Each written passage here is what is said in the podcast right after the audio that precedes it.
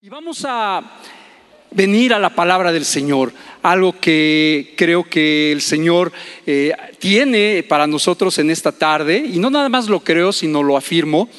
Hemos estado, bueno, hemos es mucha gente, ¿verdad? El pastor nos ha estado hablando acerca de... Bien desangelados, ¿de qué? De la familia. Yo entiendo que a veces por el cubrebocas, ¿verdad? Pero bueno, eso no nos va a quitar el hecho de que podamos entender que Dios está hablando en este tiempo porque quiere algo sobre la iglesia, algo sobre nuestra vida. Y en esa misma línea de pensamiento que ha venido los miércoles, eh, ahondando con el pastor Ernesto, quiero tan solo, eh, no en la misma línea de la, del estudio tan detallado que estamos teniendo sobre Génesis y sobre la familia de, de Rebeca, de Jacob y todos ellos, eh, pero sí un poco sobre la misma línea acerca de la familia y de lo que permea en nuestro alrededor. Así que quiero empezar con una frase. Cada uno de nosotros, en todo momento emitimos y percibimos olores. Olemos y nos huelen. ¿Cuántos hemos estado en el metro? Hasta se sonrió, ahora sí hasta se despertaron. Pues sí, hermanos, si, si algunos no pensaban que o no tenían la idea que yo también me subía al metro, claro, y más, ahorita está en construcción la línea 1, en reparación, pero más cuando llegas a la estación del Metro Pino Suárez a las 6 de la tarde, es, es, es hermoso, es bellísimo entre Pino Suárez y la Merced. Y más si vienes del trabajo o si te ha tocado estar alguna ocasión trabajando en la Merced. Y lo digo por experiencia. No quiero andar en el tema porque no es el trabajo en la Merced. Sin embargo, quiero comentarles algo con respecto a lo que percibimos de los aromas. Fíjense que hay algo que a mí me gusta, eh, dentro de algunos pasatiempos, es lo que es la, aviación.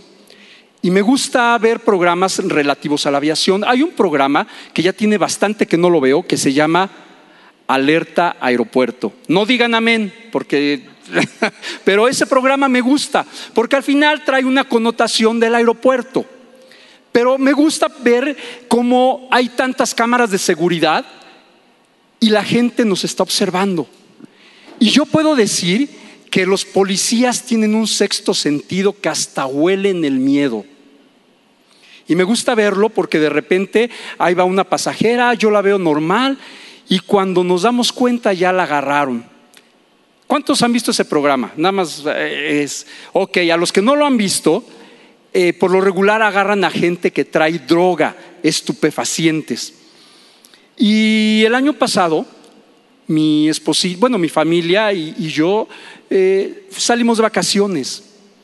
Y yo ya tenía esta connotación de alerta aeropuerto y dije, cuando llegue al aeropuerto, a ver si veo al capitán fulano de tal que sale ahí en la televisión y si sale le voy a pedir una fotografía, aunque yo todavía pensé, no creo que me la dé, pues está trabajando. O sea, ¿quién de ustedes o de nosotros que alguien llegue a tu trabajo y te diga, una foto contigo, o sea, estoy trabajando, ¿no?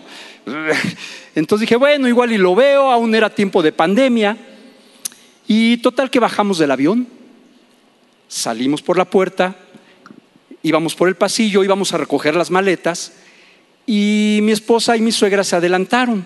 Y yo me quedé un poquito atrás, iba caminando así como que disfrutando, ¿no? Así como eh, este Shrek, ¿no? Cuando va llegando a esa ciudad, wow, todo fabuloso recojo las maletas y me estoy acordando de todo ello y a lo lejos veo un hermoso perro labrador, color camello o camel o miel, como gusten decirle, porque para los hombres nada más son como tres colores básicos, pero las mujeres tienen en mil colores. Para mí era un color beige el perrito. Estaba muy bonito, un labrador, se me hizo muy, muy padre y yo pensé, es el que, esos son los que huelen.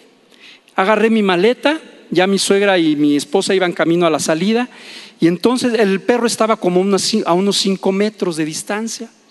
El policía, por supuesto, con su uniforme, que siempre esos eh, uniformes causan eh, autoridad, ¿a poco no? Y era una persona alta. Y vi, dije, seguramente va a ir allá atrás a ver quién llega de Colombia, malamente, o quién llega de México, porque se supone que somos de los hay medio productores más este, interesantes de algún producto, que no es el caso de la predicación, Pero iba caminando y de repente vi al perrito tan bonito así como se llega y que se va sobre mi maletas, hermanos. Gloria a Dios, ¿creen que dije eso? No. Y, yo todavía dije, se equivocó, o sea, ¿qué le pasa al perro? Total que el, el oficial se me pone enfrente y me dice con una voz de autoridad, ¿algo que tenga que reportar? Y yo, nada, no, nada, ¿qué trae? No, pues mis cosas. Eh, ¿Trae algún alimento? No. ¿Trae algún otro objeto que tenga que reportar, todavía me lo recalcó. Y yo, ¿qué creen que contesté? Un hijo de Dios, así con la sonrisota. Nada. Pues ándenles, hermanos, que me dice, acompáñeme. Y con esa voz, ¿ustedes creen que cuando una persona con un perro en un aeropuerto te dice acompáñeme es de grato? Y, y yo dije, ¿por qué? Pues, y yo todavía dije, que me abra la maleta, total, hay equivocaciones. Y ahí voy, hermanos, con mi, con mi maleta. Y entonces mi suegra volteó, volteó Mariana, y pues ya fue el último momento que las vi. Llego a un lugar y me dice el oficial, abra su maleta. Y yo dije con toda la seguridad, pues sí, abrí mi maleta. El perro seguía moviendo la cola y seguía poniendo sus patitas sobre mi maleta. Estaba bien contento el animal. Y el punto es que empezó a buscar el, oficial con unos guantes de color azul y de repente se oye como un crujir así de papas abritas. Y me dice, ¿qué es esto? Y yo todavía, nada. Qué ingenuo a veces uno, es que también uno se pone bien nervioso. Yo, nada. Y que voy viendo la bolsa. ¿Qué creen que era? Efectivamente, no era droga, ¿ah, ¿verdad? Era una bolsa que había comprado dos días antes en Hermosillo, Sonora, de carne seca. Y yo dije, me la voy a llevar para botanear en las vacaciones. Fíjense cómo esos animales huelen a distancia, ya sea la droga o los alimentos. Y resulta que entonces ya el, el oficial agarró la bolsa, la leyó, la analizó no la abrió y me dijo, esto es carne de res. Y yo, hasta blanco, yo creo que estaba, se me fue el color. Y me dijo, mire, las leyes peruanas no permiten pasar carne de cerdo. Esta es carne de res. ¿Qué más trae? le dije, no, pues ya mejor busque, porque ya no me acuerdo, ya mejor busque. Y sacó todo de mi maleta, era el único que traía. Y ya cuando salí, mi suegra, mi, mi esposita, ¿por qué te agarraron? ¿Creen que les dije? Me dio vergüenza, me dio vergüenza. Pero el punto es que emitimos y percibimos olores, olemos y nos huelen. Amada familia, ¿y eso qué tiene que ver con lo que ha estado hablando el pastor? Se dice que la maldad apesta. Y aunque no nos demos cuenta, es una máxima, sí o sí. La maldad se huele, ¿cierto o no? ¿No te ha tocado ir a algún barrio así como que medio tenebroso? ¿Y qué hueles? Se huele la maldad. La, la maldad se ve, la maldad se siente, la maldad se escucha, la maldad se huele. Y el, y, el punto aquí es que todos, de alguna manera, tenemos un aroma ante la presencia de Dios.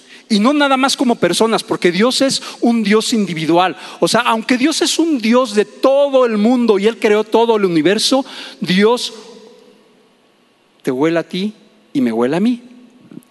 Génesis capítulo 18 nos habla de una ciudad que apestaba. Y algunos que ya tienen más tiempo en, las cosas de Dios se acordarán de esa ciudad Sodoma, pero si es poco el tiempo que tienes, que te has incorporado en la iglesia, te voy a platicar de esa ciudad que se llamaba Sodoma y la hemos escuchado.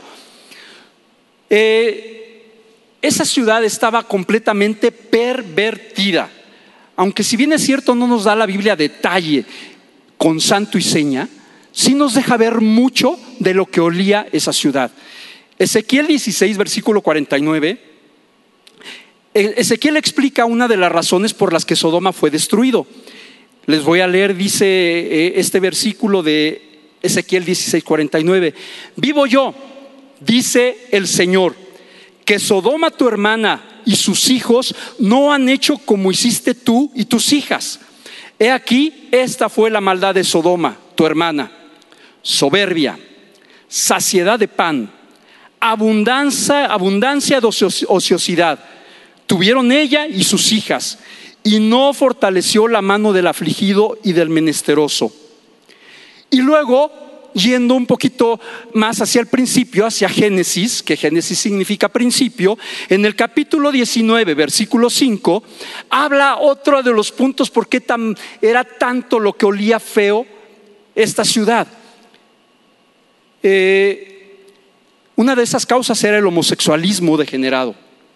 Y voy a leer tan solo un versículo porque no me voy a detener en el detalle de la explicación de lo que pasaba, pero dice el versículo 5 de Génesis 19, ¿dónde están los varones que vinieron a ti esta noche? Era una gente, era una, una cantidad de gente que se acercaron a una casa y tocaron a la puerta y le dijeron, ¿dónde está esos hombres que vinieron a tu casa? Sácalos para que los conozcamos. Esa es una traducción muy educada. No voy a ahondar más en ello, pero todos entendemos que es para que los conozcamos. Y después en Génesis 18, 20, Dios le dice a, Abraham, el Señor le dice a Abraham, fíjense, esto está interesantísimo. Le dice, el clamor contra Sodoma y Gomorra resulta ya insoportable y su pecado es gravísimo. Y esto me, me impresiona. Lo que dice el Señor. Por eso bajaré a ver si realmente sus acciones son tan malas como el clamor contra ellas me lo indica.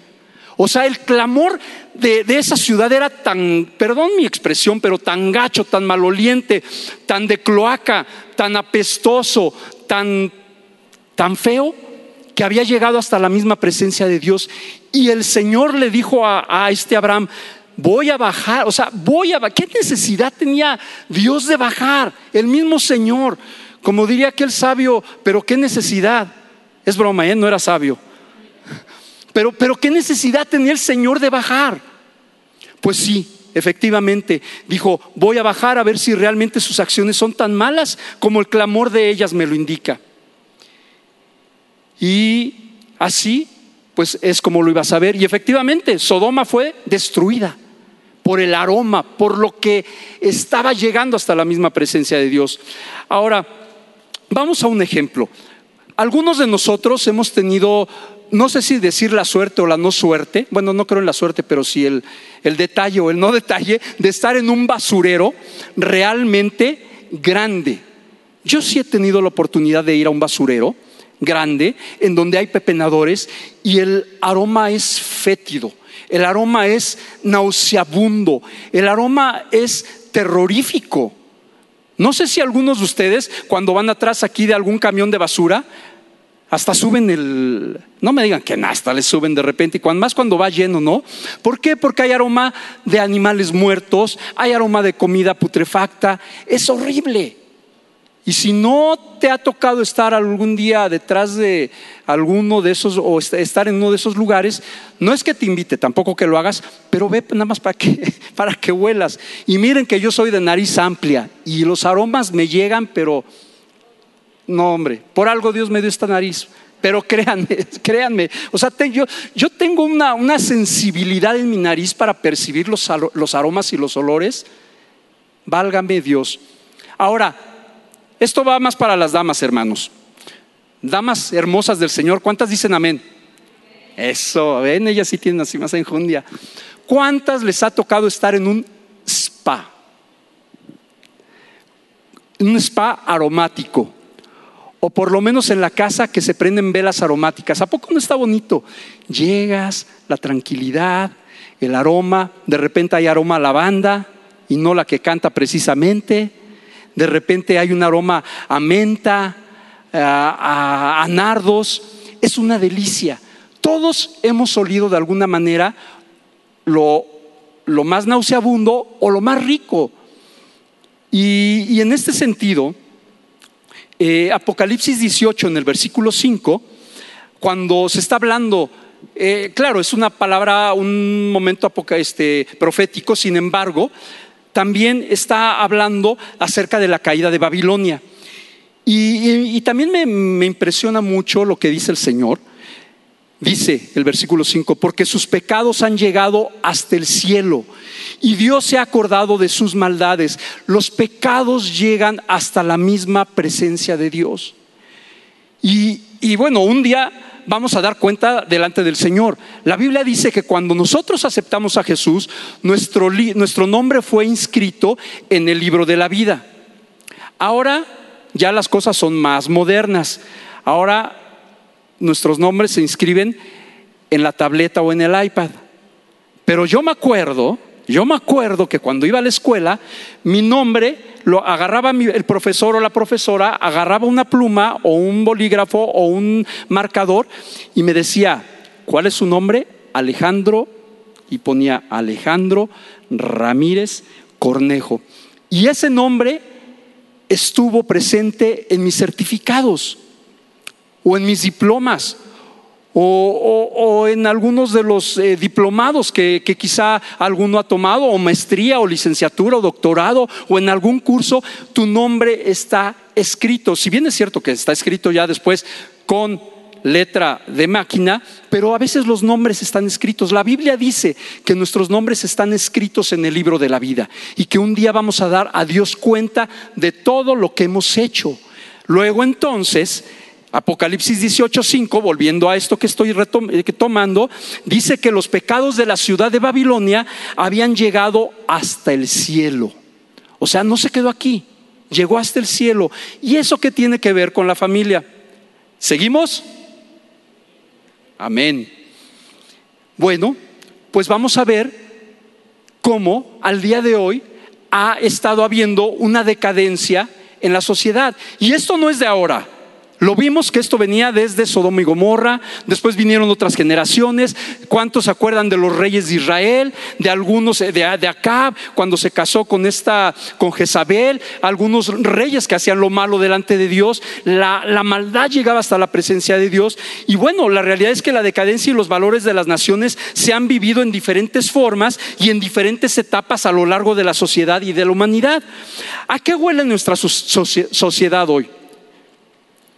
Cuando en esta sociedad en la que estamos viviendo y tenemos que ser apercibidos, amigos y hermanos y hermanos, amigos que nos están viendo del otro lado de, de las redes digitales, tenemos que ser apercibidos que en este tiempo a lo malo le están llamando chido, bueno, y a lo bueno, a lo que glorifica a Dios, a lo que son de valores, le están llamando malo.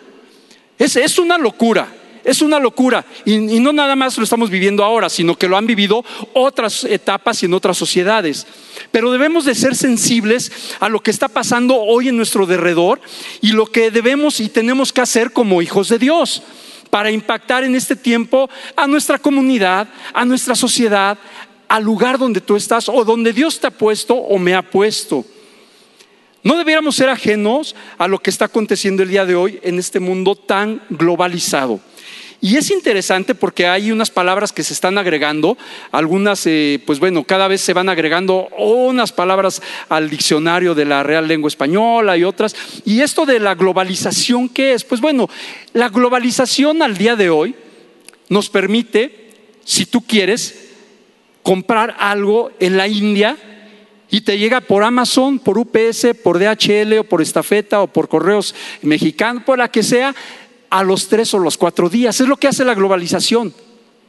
Te permite llegar de un lugar a otro a través de las redes y te conectas hace, y te conectas y te mandan las cosas. Hace poco estábamos viendo Mariana y yo un programa cultural de Japón y resulta que estaban hablando acerca de cómo se hacen los los barnices para las mujeres, ya ven que los japoneses son bien detallistas, ya ven que son bien malhechotes. Es mentira, no vayan a decir así, no. No, los japoneses si algo tienen, es que son, son exagerados hasta en, en los milímetros. Y estábamos viendo cómo hacen un barniz artesanal. Y me dice Mariana, híjole, qué bonito ese color rojo. Y entonces ya con esa expresión, algunos que están casadas o casados, ya como que uno ya sabe por dónde va la tirada, ¿verdad? Y uno no sabe si decir gloria a Dios o tirarse de a loco. Y yo hice lo segundo. Pero, pero dije, voy a ver cuánto cuesta.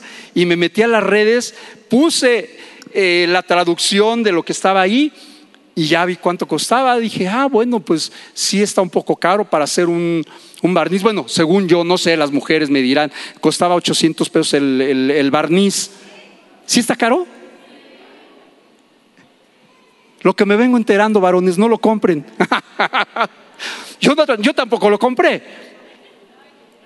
Pero dije, no, pues este, pues a lo que sigue, ¿no? Les digo que tomé la segunda opción. Y, eso es lo que nos permite la globalización. El pastor Ernesto ha pedido cosas para la iglesia a través de algunos hermanos o a través de las redes y las traen para acá, cosas acerca de lo que es la tecnología. Y, y llega en dos días, ¿no? Es impresionante. Pero también esta palabra globalización tiene un parecido con otra palabra porque vuelvo y retomo otra vez a lo que estaba hablando acerca de los aromas y de lo que tenemos que estar percibidos al día de hoy en lo que pasa en nuestro derredor. Hay una palabra que se, que se llama globalista. Hay una agenda globalista. Y si bien es cierto, algunos estamos enterados, algunos no estamos enterados, la realidad es que algo está pasando en nuestro derredor. Y como hijos de Dios no podemos ser hijos avestruces que aceptamos al Señor y metemos nuestra cabeza abajo en esa burbuja y decimos, el Señor es mi pastor y nada me faltará. Sí es cierto eso, pero tenemos que estar apercibidos, tenemos que ser como, como un Nemías. Estar listos para, para construir, para cambiar, para hacer las cosas.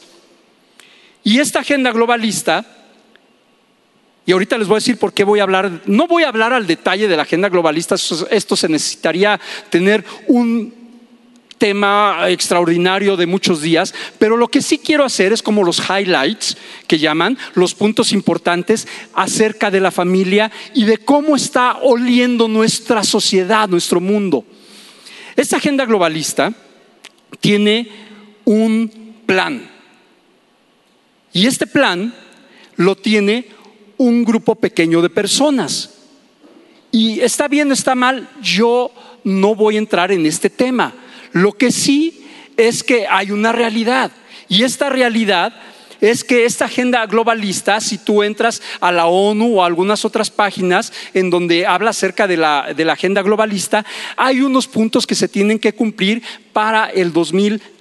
Algunos otros habían puesto para hace cinco años unos puntos que se tenían que cumplir y se han ido cumpliendo. Y, voy a mencionar tan solo una repasada de lo que puede estar afectando nuestro derredor. Y como hijos de Dios tenemos que estar atentos a esos aromas putrefactos y no dejarlos que pasen.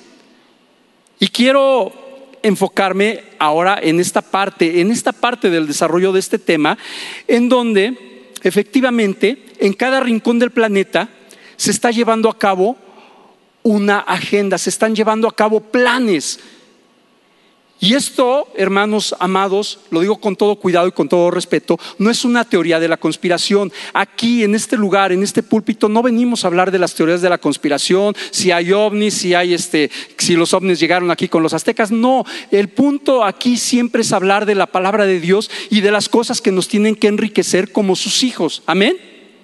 Amén, aunque algunos pocos saben. Amén, claro que sí. Y, y como les decía, esto no es algo oculto. Tú puedes ir a las redes y puedes ver cómo el presidente de China dice sí, no nada más a, esta agenda, sino sí a una eh, unión universal, que le llaman a un, a un solo, pues un solo gobierno, un solo gobierno.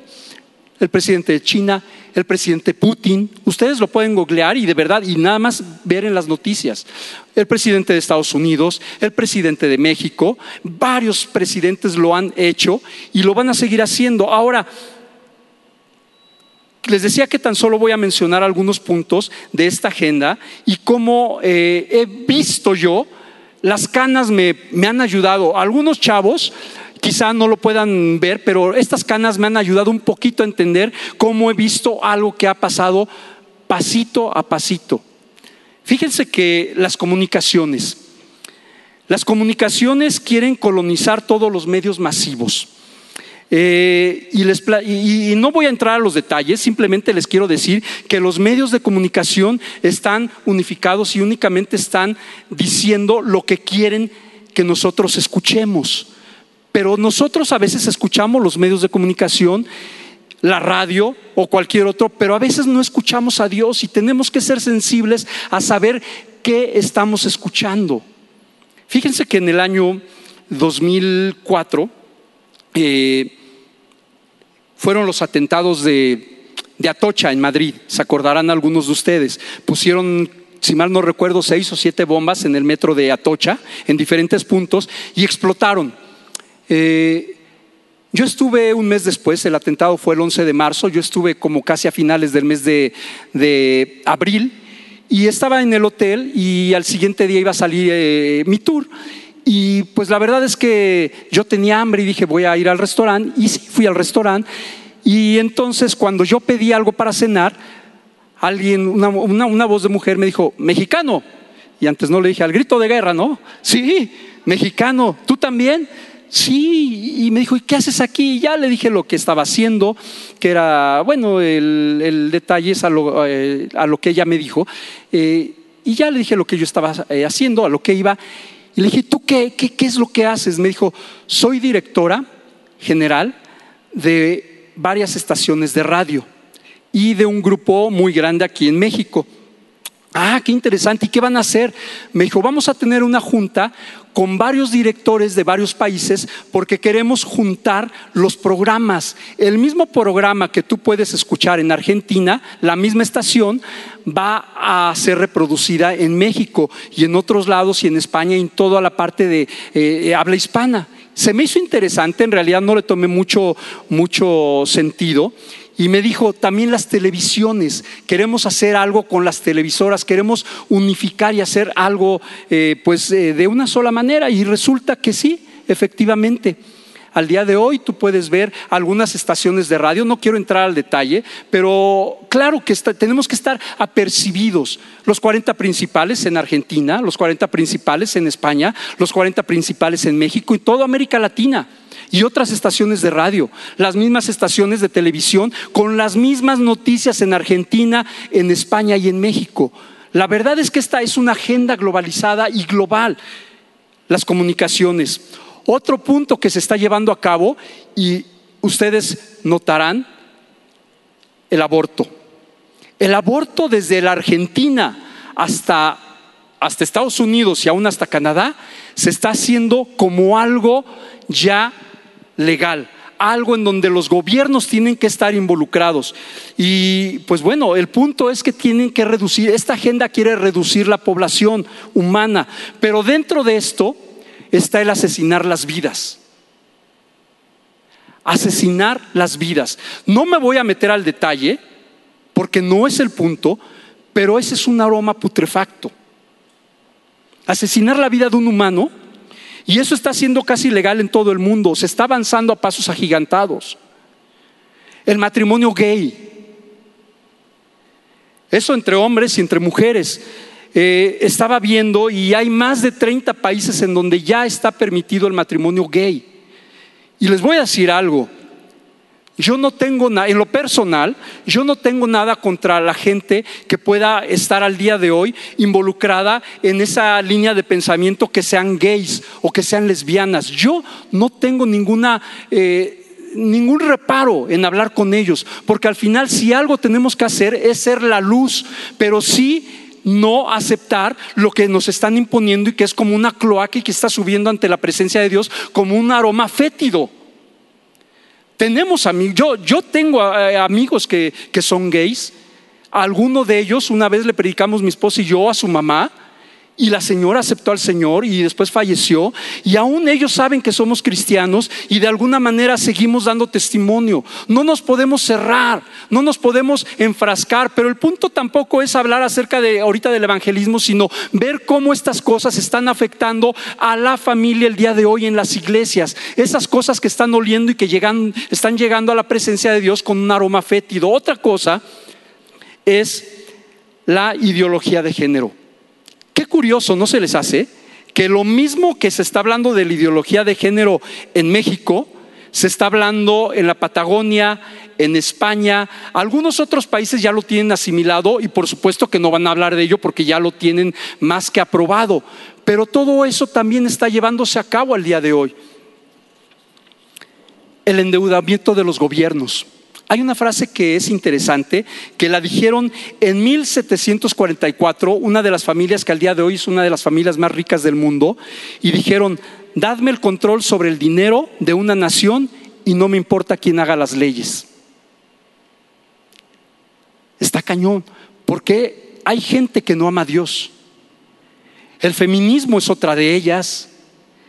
No quiero entrar en esos detalles, pero simplemente voy a mencionar, como les decía, los highlights quieren borrar la religión. Necesitan borrar todo tipo de lealtad, especialmente, ¿saben con quién? Con las iglesias cristianas. Todo lo que tenga que ver con las iglesias cristianas y lo que proclaman, quieren acabar con eso de, de, de, amor, de libertad, de la familia, de amar a Dios por sobre todas las cosas, quieren terminar con ello. Ahora, esto no huele bien, ya que muchos de estos principios están en contra de lo que dice la palabra. Y esta agenda en muchos casos tiene principios de ocultismo que atentan contra la vida y van en contra de Dios. Ahora, esto está llegando hasta la presencia de Dios. Está, estamos oliendo algo diferente en nuestra nación y en, y en las naciones. Isaías en el capítulo 3, versículo 24, y nada más voy a tomar eh, un pequeño párrafo, dice, y en lugar de los perfumes aromáticos vendrá hediondez.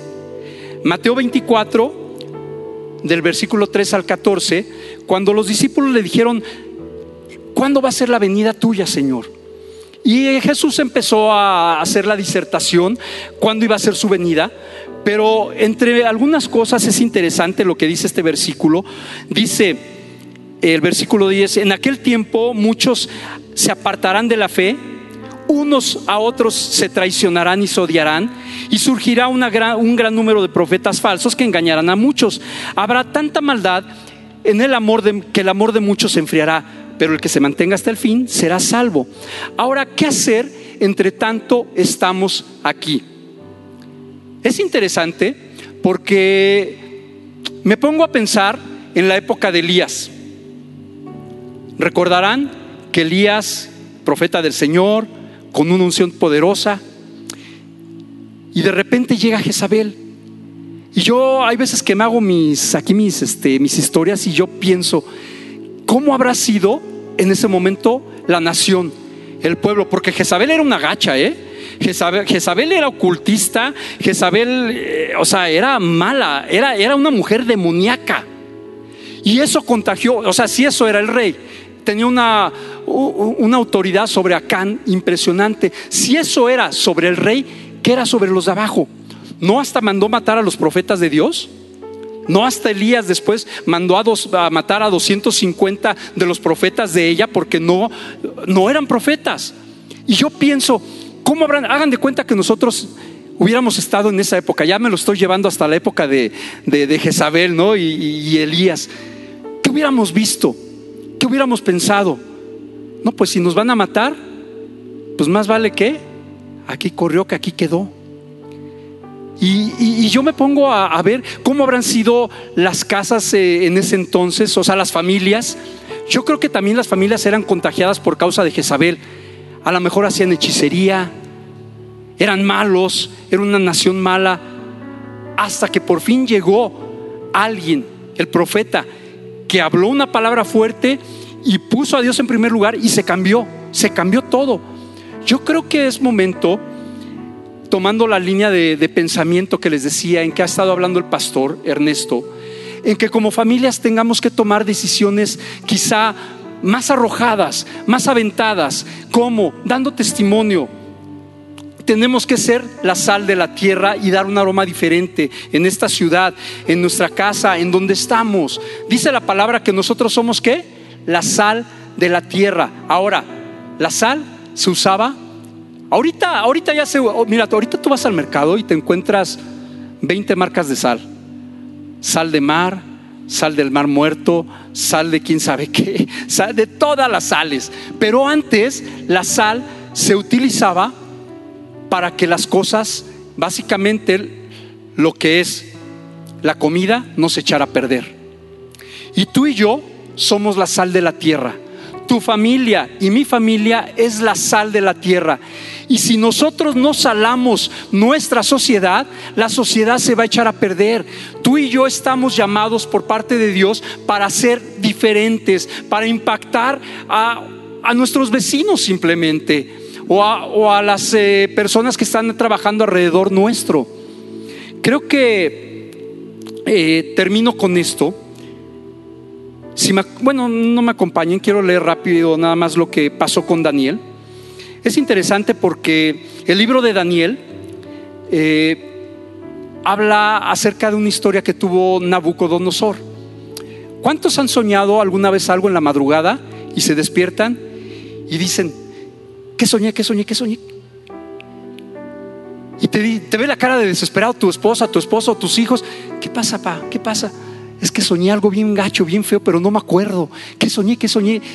Pues así le pasó a Nabucco. Digo de cariño, ¿no? Ya se murió, ya. Así le pasó a Nabucodonosor. Y entonces Nabucodonosor o Nabuco mandó llamar a él, era, el, mero mero, él, era el, el que estaba reinando y mandó llamar a todo su séquito, mandó a llamar a la Secretaría de Ocultismo. Y la Secretaría de Ocultismo, pues mandó llamar a la, al, este, a la Dirección de Adivinos, a ver quién podía adivinar el sueño de Nabuco. Y entonces llegaron bien salsa con Nabucodonosor. A ver, ¿cuál fue el sueño? No, pues no me acuerdo.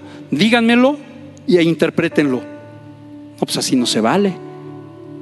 Si no me lo dicen, se van a quedar sin cabeza. Y se preocuparon. O sea, la Secretaría de Ocultismo se, se preocupó. Y entonces escucharon de Daniel. Y fueron por él. Y él oró a Dios. Y quiero terminar con esto porque es impresionante y me fascina cómo termina esta parte de, lo que hizo Daniel. Daniel 2, 20, 22, probablemente ustedes no lo puedan leer porque ya están las luces apagadas, pero permítame, si no es que está acá atrás, permítame darle lectura rápido. Y Daniel habló y dijo, sea bendito el nombre de Dios de siglos en siglos, porque suyos son el poder y la sabiduría. Él muda los tiempos y las edades quita reyes y pone reyes, da la sabiduría a los sabios y, a la, y la ciencia a los entendidos. Él revela lo profundo y lo escondido, conoce los que, lo que está en las tinieblas y con él mora la luz. A ti, oh Dios de mis padres, te doy gracias y te alabo porque me has dado sabiduría y fuerza y ahora me has revelado lo que te pedimos, pues nos has dado a conceder el asunto del rey. El versículo 21 dice, él, hablando de Dios, muda los tiempos y las edades, quita reyes y pone reyes. Si no quedó tu candidato a la presidencia en las elecciones pasadas, no te preocupes, Dios tiene control. Dios tiene control de todos los tiempos. Y si bien este tiempo, como les acabo de decir, hay cosas que quieren afectar a la familia, tú y yo tenemos que ser la sal de la tierra. Y no me gustaría terminar nada más con decirte, hermano, tienes que ser la sal de la tierra, anímate, busca de Dios, doblemos nuestras, nuestras rodillas. No me gustaría terminar de esa manera. Me gustaría que, aunque no te levantes, aunque no te hinques, que en tu corazón y en mi corazón digamos, yo y mi casa serviremos a Jehová. aunque venga la muerte, aunque venga lo que venga, ni lo alto, ni lo bajo, ni principados, ni potestades, ni lo alto, ni lo bajo, ni lo porvenir, podrá separarnos de quién, del amor de Dios. Hemos sido llamados para ser la sal de la tierra. Tus hermanos y mis hermanos en la época romana decidieron ir hasta la muerte por seguir siendo ejemplo y no doblarse. No estoy hablando el día de hoy de que nos vamos a morir, pero sí estoy hablando de que valdría la pena en esta línea de pensamiento, cuarta vez que lo digo, en esta línea de pensamiento, que ha estado el pastor Ernesto hablándonos acerca de la familia que es un refugio, decir, yo y mi casa serviremos a Jehová. En lo individual, seré la sal de la tierra. La sal no puede estar dentro del salero, porque si está dentro del salero no va a tener caso. Si la sal está aquí adentro en estas cuatro paredes en la iglesia, no tendrá caso porque no va a hacer la diferencia. La sociedad afuera está pestando, la sociedad afuera está en un aroma putrefacto tenemos que ser la sal de la tierra. Marcos 5:13 dice, vosotros sois la sal de la tierra, pero si la sal se desvanece, ¿con qué será salada? No sirve más para nada, sino para ser echada afuera y hollada por los hombres. Seamos aroma en casa, donde quiera que estemos, aquí en el estacionamiento con los hermanos. Me traje este perfume que me hizo favor de regalarme mi papá y mamá, es de mis favoritos. Algunos de ustedes verán, y huele bien rico. Y ahorita que baje algunos de ustedes seguramente me van a oler. Quiera Dios que así sea tu vida, que así sea mi vida. Y si estamos el día de hoy aquí, es porque Dios nos trajo. No quiero tomar más tiempo, simplemente, hermano, tenemos que hacer algo diferente. Aún lo que pase, Dios tiene el control, pero tenemos que marcar la diferencia como hijos de Dios. Amén así sea. Y allá en casa, la misma invitación, la misma invitación. Seamos diferentes, seamos la sal de la tierra. Hermanos, Dios les bendiga y quiera que nos veamos afuera de, este, de esta iglesia siendo luz en las tinieblas y dando buen aroma donde a veces la ciudad apesta. Hermanos, Dios les bendiga.